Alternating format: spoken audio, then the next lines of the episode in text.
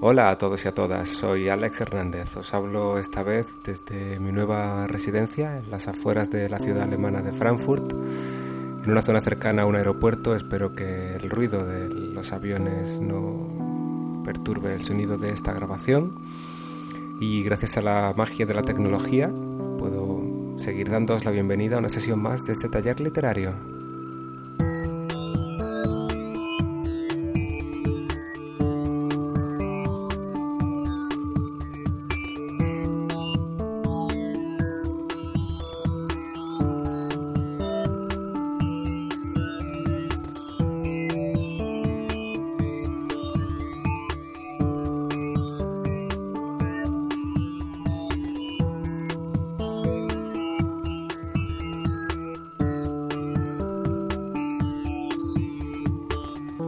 Este modesto taller sigue creciendo. Si en la última sesión decíamos que éramos unos 100 suscriptores, ahora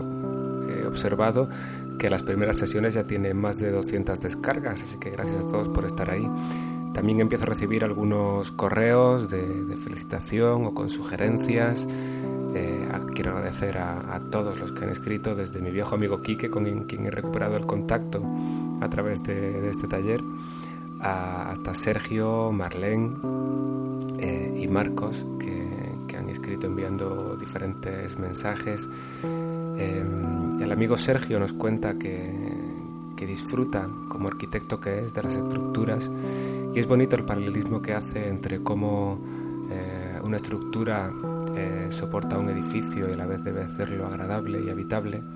y cómo una estructura debe soportar una historia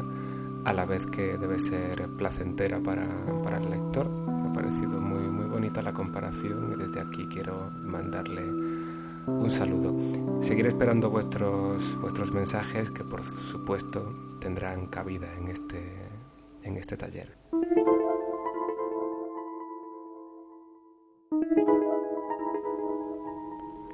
Comenzamos ya un nuevo tema en el que vamos a analizar la figura del narrador eh, que es una figura esencial del género narrativo, pero que puede ser interesante también para aquellos que practiquen otros géneros como, el guion, porque aunque el narrador eh, en principio no debe estar presente eh, en este tipo de, géneros como el cinematográfico o el cómic, sí que es interesante analizar la voz del que cuenta, es decir, a través de los ojos de quién estamos siguiendo la historia.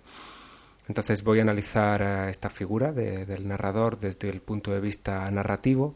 y luego veremos cómo eso también puede aplicarse a, otras formas, a otros géneros literarios.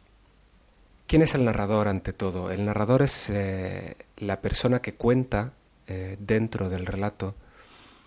a través de cuyos ojos asistimos a la historia. Lo primero que hay que aclarar es que el narrador no es el autor, incluso en aquellos casos en que se haga pasar eh, por el autor, incluso en aquellos casos en que el nombre del narrador aparezca y coincida con el del autor, hay que seguir teniendo en cuenta que el narrador siempre es un personaje, eh, por muy identificado que esté con, el autor.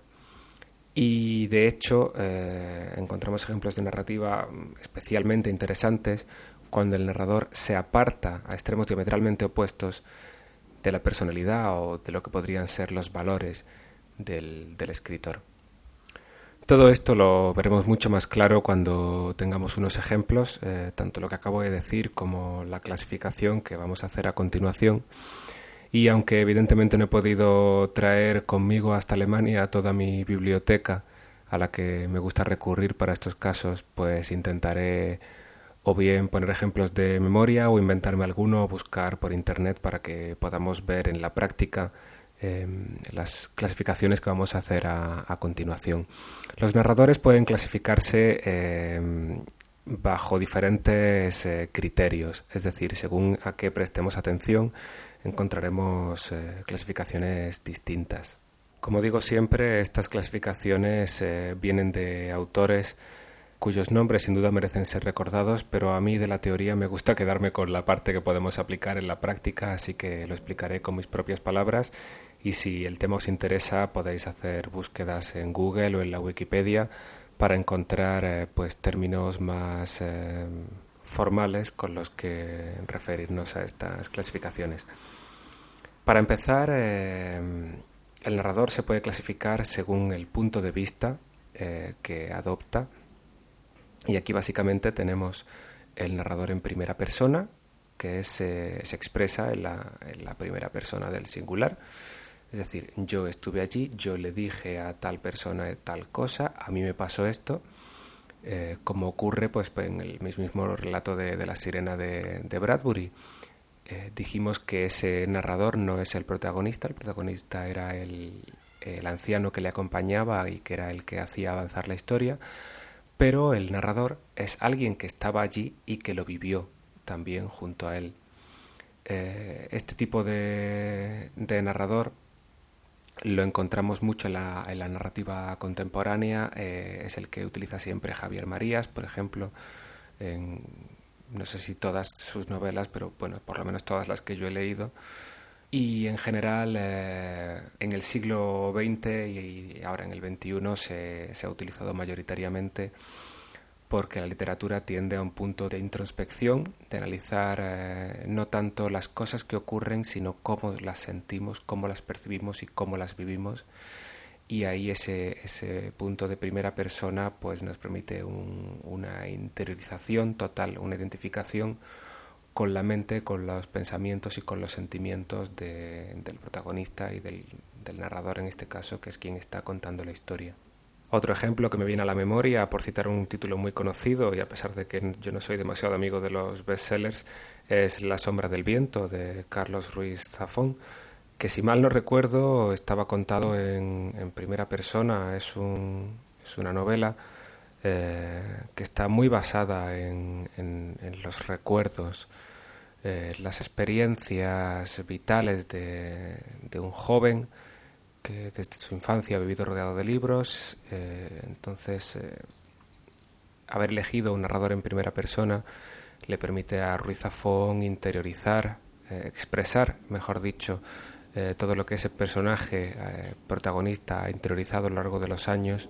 con respecto a su pasión por literatura y diferentes aspectos. Como todo bestseller, después avanza en, intenta avanzar en la trama y deja de tener eh, tanta importancia el hecho de que la narración sea en primera o hubiera podido ser en tercera, que es lo que vamos a ver a, continuación. La tercera persona es precisamente el tipo de narrador que se utiliza mayoritariamente en aquellas historias en las que no es tan importante lo que decíamos antes sobre los, eh, el interior de los personajes como los acontecimientos que ocurren, es decir, eh, en títulos que estén orientados principalmente a, a la trama eh, más que pues a la psicología o a la descripción de, personajes. Entonces, pues subgéneros típicos en los que se utiliza la tercera persona, pues son las novelas de, misterio, de tipo thriller o de suspense político, em, en la fantasía medieval, eh, bueno, en los libros de Harry Potter se utiliza también la tercera persona y son narradores que se expresan lógicamente en la tercera persona del singular o del, o del plural cuando dicen eh, él dijo esto, eh, María se acercó a tal sitio, hizo tal cosa y no se identifican con ninguno de los personajes que aparecen en la historia, sino que hablan de todos ellos desde un punto de vista externo. Por último, existe la posibilidad de contar historias en segunda persona, pero esto es algo muy peliagudo, se hace poco y la mayoría de las veces eh, se hace mal. La segunda persona consiste en decir tú dices esto, tú has hecho lo otro, eh, con lo cual te estás dirigiendo directamente, eh, se supone que al lector. con esto pues se intenta eh, que el lector se identifique con el protagonista de la historia, que, sienta la experiencia como si fuera propia. Pero esto es eh, una falsedad y lo veremos de una forma especialmente clara cuando hablemos de, los conceptos de, lector, que será seguramente la siguiente sesión. La cuestión es que si definimos un personaje es imposible que coincidamos, por muy vagos que queramos ser, es imposible que coincidamos con cómo es nuestro lector final, nuestro lector real, o cómo son todos ellos, que son diferentes entre sí. Por poner un ejemplo, este es el tipo de narrador que se utilizaban en aquellos libritos que leíamos cuando teníamos 12 años de Elige tu propia aventura, quizá los, recordéis, en los que eras como el protagonista y tenías varias opciones a elegir saltando de página en página y te decían pues tú encuentras a tal persona y ahora qué haces eh, le hablas le ignoras eh, ahora avanzas por tal pasillo y puedes girar a izquierda o a derecha qué haces a continuación entonces ahí como digamos que subgénero como un juego dentro de la literatura pues podía funcionar eh, el hecho de, escribir en segunda persona, pero por lo general en, narrativa tradicional no se utiliza apenas. Ahora bien, está bien mencionarlo porque sí que podemos encontrar eh, relatos o novelas en los que se utilicen diferentes formas narrativas o en los que participen diversos narradores y en esos casos sí que existe la posibilidad de que haya fragmentos eh, narrados en segunda persona y que sí funcionen de una forma interesante. Entonces es interesante tenerlo en cuenta por si en algún momento nos puede servir para, para enriquecer nuestros escritos. Y ahora que hemos visto eh, esta clasificación de narradores según el punto de vista, en primera, segunda o tercera persona, vamos a ver otras clasificaciones que pueden eh, mezclarse con estas y, por supuesto, enriquecerlas.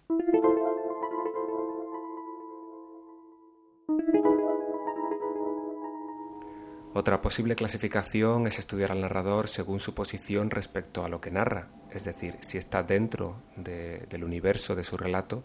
o si está fuera. Eh, normalmente el narrador que forma parte del mundo del relato, bien siendo protagonista o secundario, eh, va a contar la historia en primera persona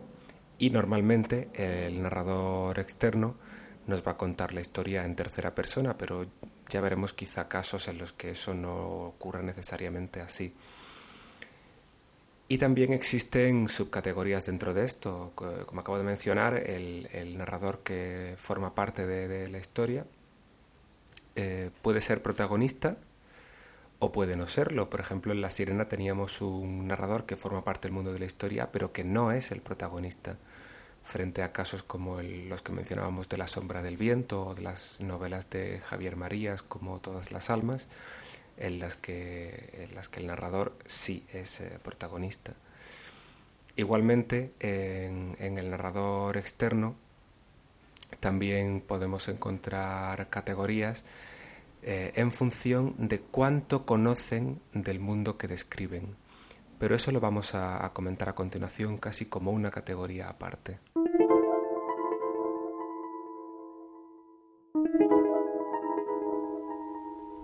Esta última clasificación nos eh, divide a los narradores en función de cuánto saben eh, respecto a los personajes. Seguramente recordaréis de cuando estudiabais literatura en el colegio o en el instituto mm, que nos hablaban de algo llamado el narrador omnisciente, que era aquel que lo sabía todo sobre el mundo. Entonces, eh, ese tipo de narrador puede decirnos los pensamientos tanto de unos personajes como de otros indistintamente y por tanto está por encima de cualquiera de ellos. Eh, su conocimiento del mundo es muy superior al de cualquiera de los personajes. Otra posibilidad es que eh, el narrador sepa tanto como un personaje, pero solo como uno de ellos. Eh, este es el caso, evidentemente, de cualquier narrador en primera persona, pero también es el caso de un narrador en tercera persona que siga durante toda la historia a un único personaje. Por ejemplo, las novelas de Harry Potter suelen tener eh, un primer capítulo que hace prácticamente la función de prólogo, eh, en el que seguimos pues a Voldemort o a quien corresponda, pero durante el resto del libro eh, siguen muy fielmente al protagonista Harry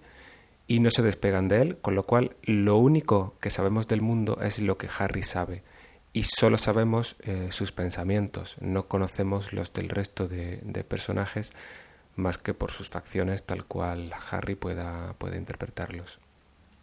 Esta es sin duda una de las fórmulas más utilizadas en narrativa hoy día porque nos permite em, identificarnos muy bien con un personaje, ya que lo vamos siguiendo solo a él. Eh, evita posibles confusiones que puedan producirse con los narradores omniscientes, ya que si está expresando simultáneamente los pensamientos o los sentimientos de, varios personajes pues puede, puede, dar lugar a confusión o, a un exceso de, información y sin embargo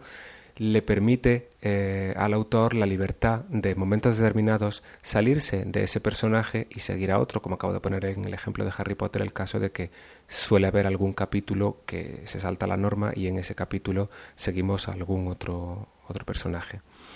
Por último, tenemos también el caso del eh, narrador deficiente, es decir, aquel que sabe menos que los personajes. Por ejemplo, eh, un narrador que siga a un solo protagonista, pero que además no conozca sus pensamientos, como si lo estuviera viendo desde fuera. Esto puede ser el caso, por ejemplo, de un narrador en primera persona no protagonista, en el que la atención está centrada en un personaje externo, pero no conocemos todo sobre él porque lo vemos como espectadores, como testigos. Entonces aquí la información que tenemos sí es igual que la del personaje que habla, pero no es igual que la del personaje protagonista. Nos falta información. Pero también puede ser el caso de un narrador en tercera persona que sea estrictamente externo, es decir, eh, no forma parte de la historia, pero además solo asiste a ella, solo, solo puede contarnos de ella lo que vería un testigo externo que tampoco participara y que evidentemente pues no conociera el interior de las mentes o de los corazones de los personajes. Eh, como veis, conforme voy eh, hablando de distintas clasificaciones, pues eh, las posibles ramificaciones se diversifican cada vez más, con lo cual es, es, muy rico el abanico de, posibilidades a la hora de elegir qué narrador vamos a, adoptar. Yo he puesto solo algunos ejemplos y en la mayoría de, de los casos de los relatos o de las novelas que leáis, encontraréis eh, ejemplos de los que he puesto porque son los más comunes, pero en formas narrativas más experimentales pues encontraréis todo tipo de, posibilidades.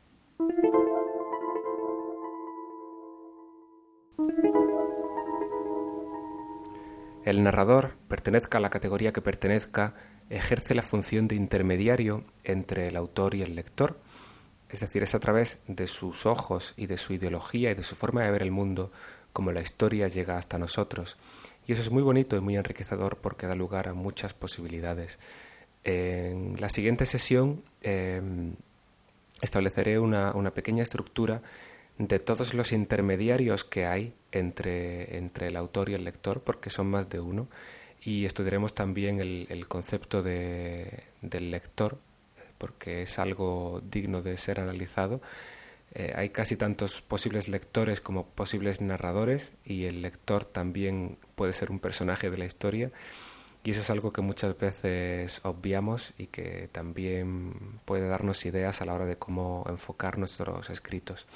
Pero me estoy adelantando y quería poner un par de ejemplos de cómo esa ideología del narrador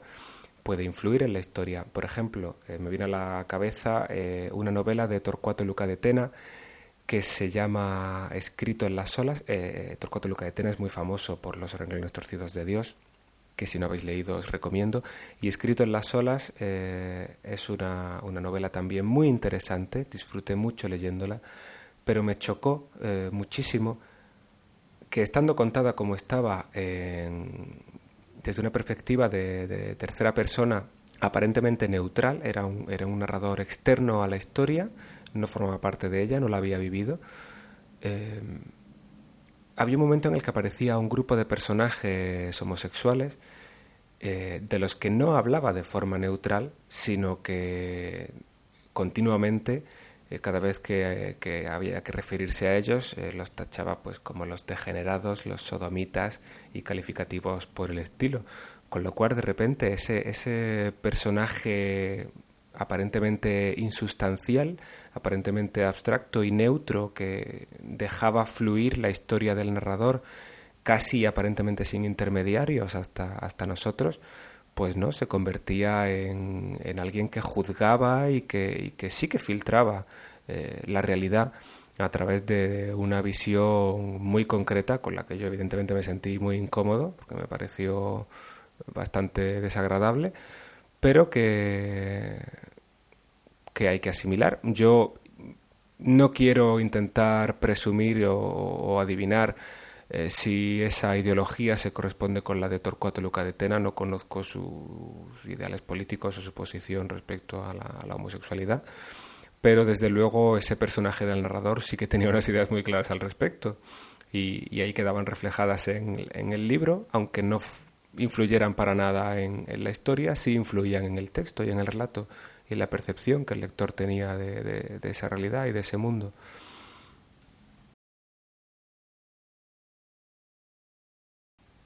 Otro ejemplo interesantísimo es el de Lolita, la novela de Vladimir Nabokov, eh, que yo tuve el placer de poder leer en, versión original en inglés. No estoy tan seguro de que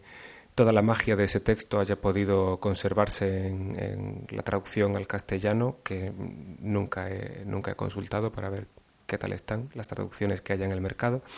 Pero bueno, independientemente de eso, de lo que, de lo que quiero hablar ahora es de la elección tan particular eh, que hizo Nabokov de su narrador. Eh, Lolita es una novela contada en, primera persona eh, por su protagonista, Humbert Humbert, o como se pronuncie, perdonadme si lo estoy diciendo mal, que no estoy seguro de cómo se debe pronunciar.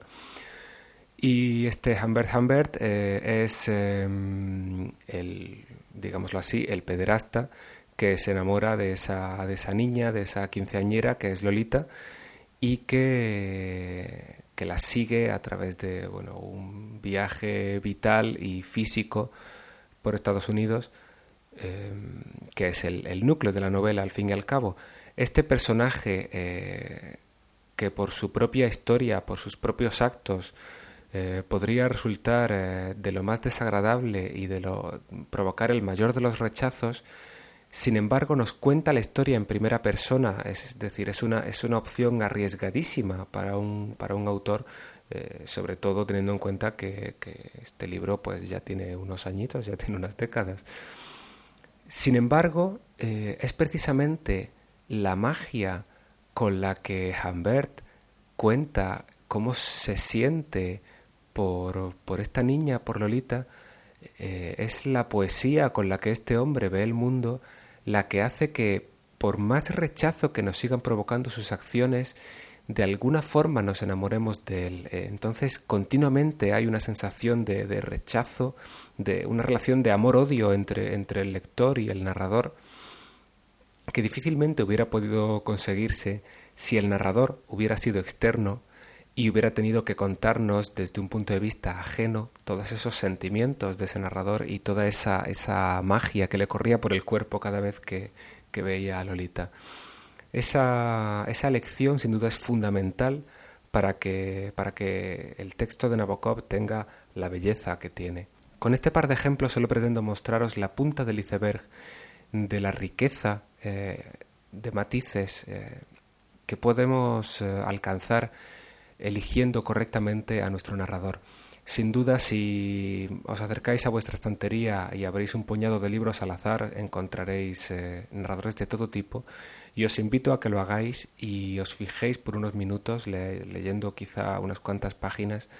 eh, os fijéis en, en qué narradores encontráis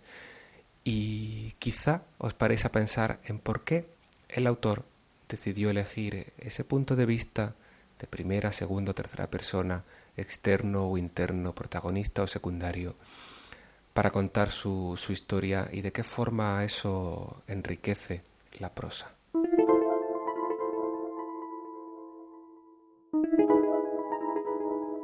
He prometido al principio que iba a comentar eh, de qué forma el narrador puede estar presente en otros géneros que no sea la narrativa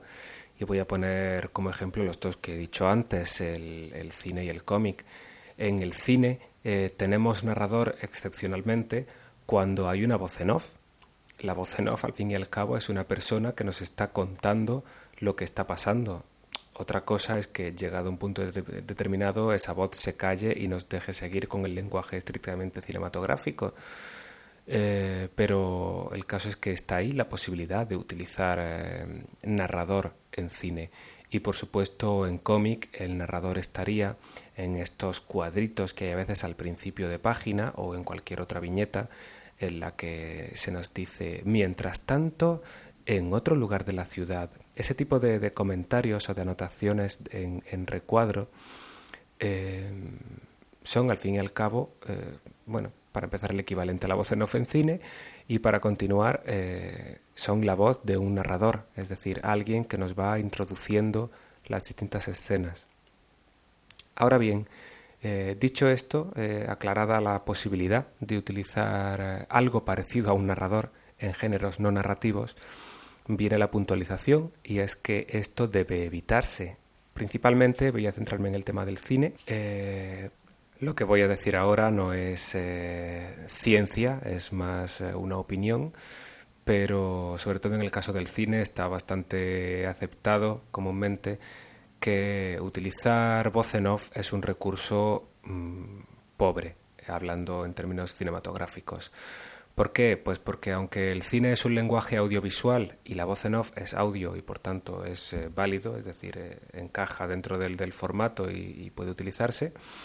el hecho es que es un recurso cinematográfico pobre porque el cine debe avanzar eh, a base de, acción, es decir, estamos asistiendo a unas imágenes que son las que deben hacer que la historia avance eh, ya creo haber comentado en algún momento aquí que en cine los diálogos deben mantenerse al mínimo mm, y si no lo he hecho, bueno, es un tema en el que profundizaré más adelante cuando hablemos de, diálogos. Lo, oral en cine eh, debe ser lo estrictamente imprescindible y debemos ser capaces de contar nuestras historias en nuestros guiones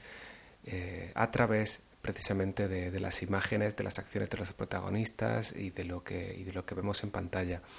Cuanto menos hablemos, más directa será la percepción que el espectador tenga de lo que, de lo que está ocurriendo. Y en ese sentido la voz en off pues puede funcionar como una especie de, intermediario, eh, algo parecido podría decirse incluso del cómic, y es que estos recuadritos de los que hablábamos eh, cada vez tienden a utilizarse menos en el pasado o llegaron a utilizarse incluso para presentar personajes o contar su, su pasado, hacer una especie de pequeña introducción.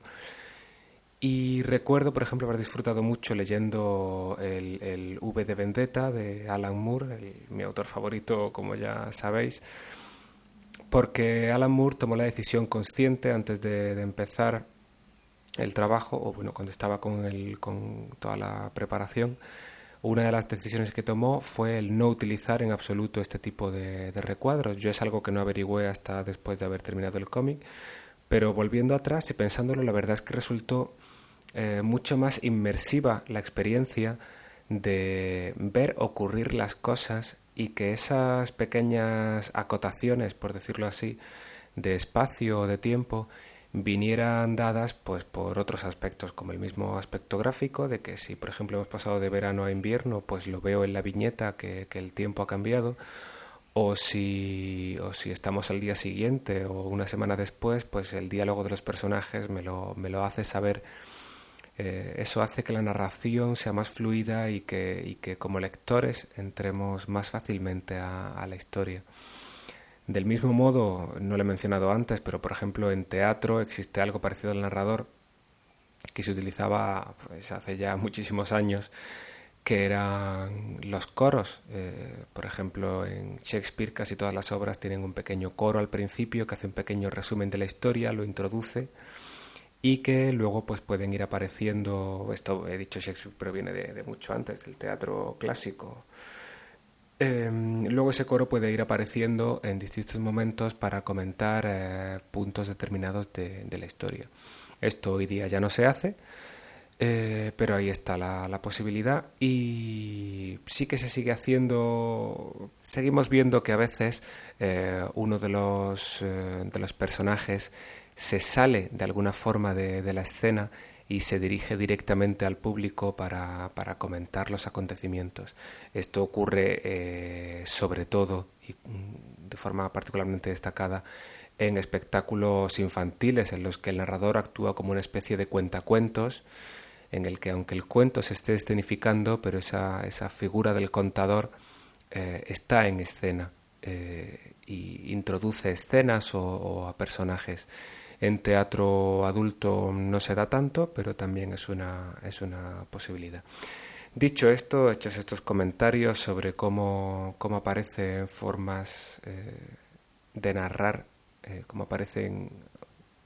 personajes semejantes al narrador en formas literarias no narrativas, voy a dar el tema por cerrado, aunque algo más profundizaremos en la próxima sesión.